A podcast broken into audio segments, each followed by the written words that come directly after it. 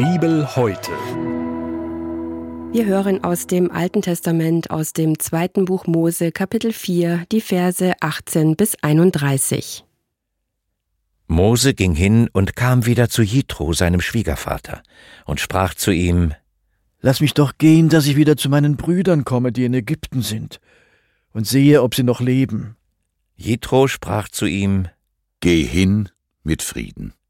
Auch sprach der Herr zu Mose in Midian, Geh hin und zieh wieder nach Ägypten, denn die Leute sind tot, die dir nach dem Leben trachteten. So nahm denn Mose seine Frau und seinen Sohn und setzte sie auf einen Esel und zog wieder nach Ägyptenland und nahm den Stab Gottes in seine Hand. Und der Herr sprach zu Mose, Sieh zu, wenn du wieder nach Ägypten kommst, dass du alle die Wunder tust vor dem Pharao, die ich in deine Hand gegeben habe. Ich aber will sein Herz verstocken, dass er das Volk nicht ziehen lassen wird.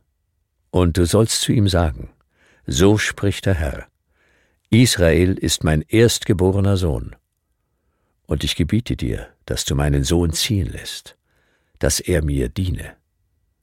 Wirst du dich weigern, so will ich deinen erstgeborenen Sohn töten. Und als Mose unterwegs in der Herberge war, kam ihm der Herr entgegen und wollte ihn töten. Da nahm Zippora einen scharfen Stein und beschnitt ihrem Sohn die Vorhaut und berührte damit seine Scham und sprach, Du bist mir ein Blutbräutigam. Da ließ er von ihm ab. Sie sagte aber Blutbräutigam um der Beschneidung willen. Und der Herr sprach zu Aaron, Geh hin, Mose entgegen, in die Wüste. Und er ging hin und begegnete ihm am Berge Gottes und küsste ihn. Und Mose tat Aaron kund alle Worte des Herrn, der ihn gesandt hatte, und alle Zeichen, die er ihm befohlen hatte. Und sie gingen hin und versammelten alle Ältesten der Israeliten. Und Aaron sagte alle Worte, die der Herr mit Mose geredet hatte. Und Mose tat die Zeichen vor dem Volk.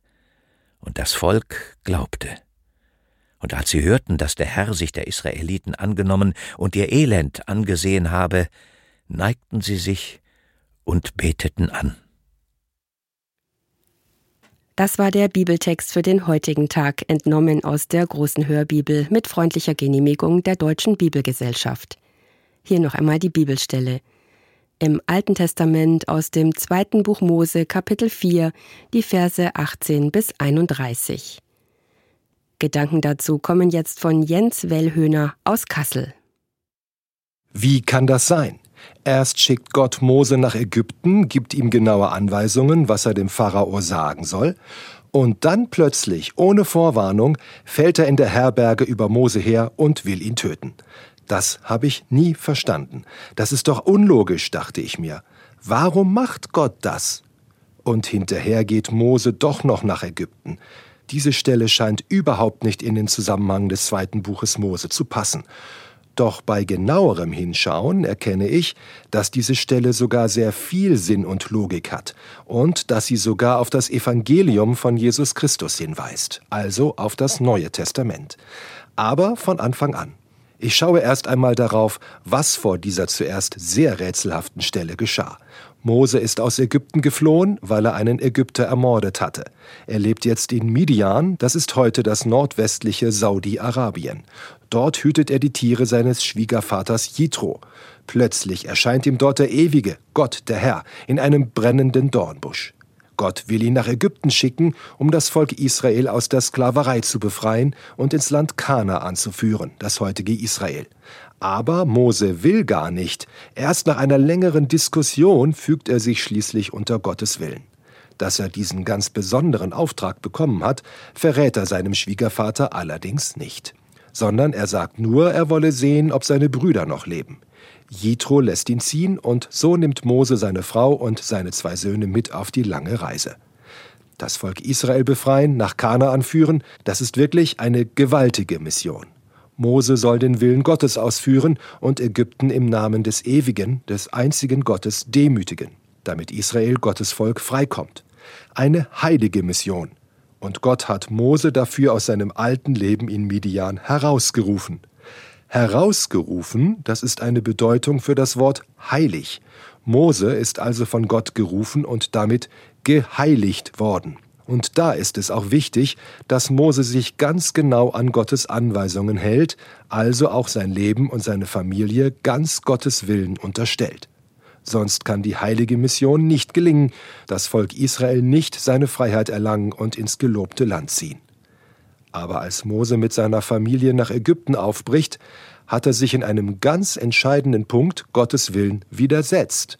Er hat einen seiner Söhne nicht beschnitten. Das hätte er aber als Israelit tun müssen, so hat es nämlich Gott selber Jahrhunderte vorher angeordnet, als er mit Abraham seinen Bund schloss, dem Stammvater des Volkes Israel, im ersten Buch Mose Kapitel 17. Da sagt Gott zu Abraham, jeden Knaben, wenn er acht Tage alt ist, sollt ihr beschneiden bei euren Nachkommen. Und so soll mein Bund an eurem Fleisch zu einem ewigen Bund werden. Ein Unbeschnittener aber, der nicht beschnitten wird an seiner Vorhaut, soll ausgerottet werden aus seinem Volk, meinen Bund hat er gebrochen. Die Beschneidung ist also ein Zeichen dafür, dass Israel Gottes Volk, also aus allen anderen Völkern herausgerufen, geheiligt ist. Die Beschneidung ist absolut notwendig für jeden männlichen Israeliten. Aber genau das hat Mose zumindest mit einem seiner Söhne eben nicht getan. Und das ist der Grund, warum Gott auf einmal über Mose herfällt und ihn töten will, denn Mose hat den Bund gebrochen, Gott nicht gehorcht, im wahrsten Sinne eine Todsünde. Wahrscheinlich hätte Gott nach dem Vater auch den Sohn getötet. Für uns heute klingt das brutal und grausam. Aber mit der Sünde ist nicht zu spaßen. Das ist eines der Hauptthemen der ganzen Bibel. Die Sünde ist Trennung von Gott. Trennung von Gott bedeutet den Tod. Ohne die Verbindung mit Gott kein ewiges Leben. Und ich glaube, das will Gott jetzt Mose auf diese drastische Weise beibringen, bevor er nach Ägypten auf seine heilige Mission zieht. Zippora, Moses Frau, weiß jedenfalls sofort, was zu tun ist. Sie beschneidet ihren Sohn und rettet damit ihrem Mann das Leben. Sie ist so schnell, weil sie offenbar genau weiß, dass Gott die Beschneidung befohlen hat. Aber genau diesem Befehl ist das Ehepaar bisher nicht gefolgt. Vielleicht wollte ja Zippora nicht, denn sie ist ja eine Midianiterin und gehört nicht zum Volk Gottes. Vielleicht glaubt sie, die Beschneidung sei ein zu blutiger Brauch und wollte das ihrem Sohn nicht antun. Aber wie dem auch sei, sie ist schnell zur Stelle und sagt zu ihrem Mann, Du bist mir ein Blutbräutigam. Das hat sie ärgerlich gesagt, als eine Beschimpfung, meinen einige Ausleger, weil sie eben die Beschneidung als zu blutig und grausam ablehnt. Ob sie wirklich das aus Ärger sagt, wird mir aus dem Text nicht hundertprozentig klar. Aber klar ist für mich, mit der Beschneidung rettet sie ihrem Mann und ihrem Sohn das Leben. Doch anschließend schickt Mose Zippora und seine Söhne wieder zurück zu seinem Schwiegervater Jitro. Das zeigt sich später, als das Volk Israel schon aus Ägypten ausgezogen ist und in der Wüste lagert.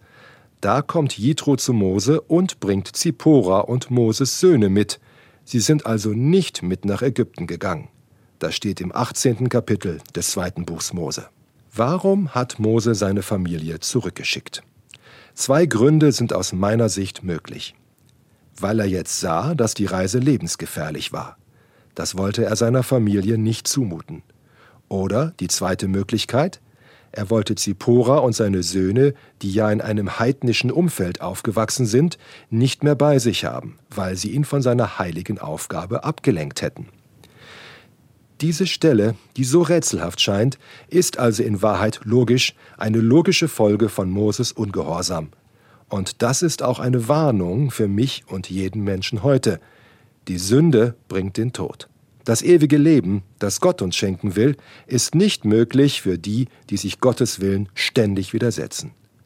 Mose aber ist jetzt jedenfalls gerettet. Die Beschneidung ist erfolgt. Jetzt zieht er weiter nach Ägypten und kann seine heilige Mission erfüllen. Das Entscheidende dafür ist das Blut seines Sohnes. Zippora hat es bei der Beschneidung vergossen und damit die Sünde wieder gut gemacht. Auch das zieht sich durch die Bibel, Versöhnung mit Gott ist nur mit Blut möglich. Darum wurden auch vom Volk Israel immer wieder Gott Tiere geopfert. Und darum ist auch Jesus gestorben. Er ist das letzte, das perfekte Opfer für alle Menschen. Im Brief des Paulus an die Römer, Kapitel 5, Vers 9 steht, Um wie viel mehr werden wir nun durch ihn gerettet werden vor dem Zorn, nachdem wir jetzt durch sein Blut gerecht geworden sind. Jesus ist am Kreuz für alle Menschen gestorben, er hat sein Blut vergossen. Und dadurch, dass er sich geopfert hat, ist die Sünde ein für allemal überwunden. Es braucht jetzt keine Tieropfer mehr und auch keine Beschneidung. Das Blut des Sohnes Gottes hat alle Menschen, die an Jesus glauben, gerettet. Und Mose wird auch durch das Blut seines Sohnes gerettet, das bei der Beschneidung vergossen wird. Ich sehe diese Stelle also als einen prophetischen Hinweis auf das, was über 1000 Jahre später geschehen wird. Das Blut des Sohnes rettet vor dem Tod. Gott will Moses Rettung und er will auch unsere Rettung. Durch Jesus sind wir versöhnt mit dem Ewigen, unserem Vater. Und so steckt auch in dieser erst so rätselhaften Passage der Bibel ein Stück Evangelium. Bibel heute. Die tägliche Bibelauslegung zum ökumenischen Bibelleseplan. Auch in unserer Audiothek unter erfplus.de sowie in der ERF Plus App. Sie möchten noch mehr in der Bibel lesen? Das geht auch im Internet unter bibleserver.com. ERF Plus. Tut einfach gut.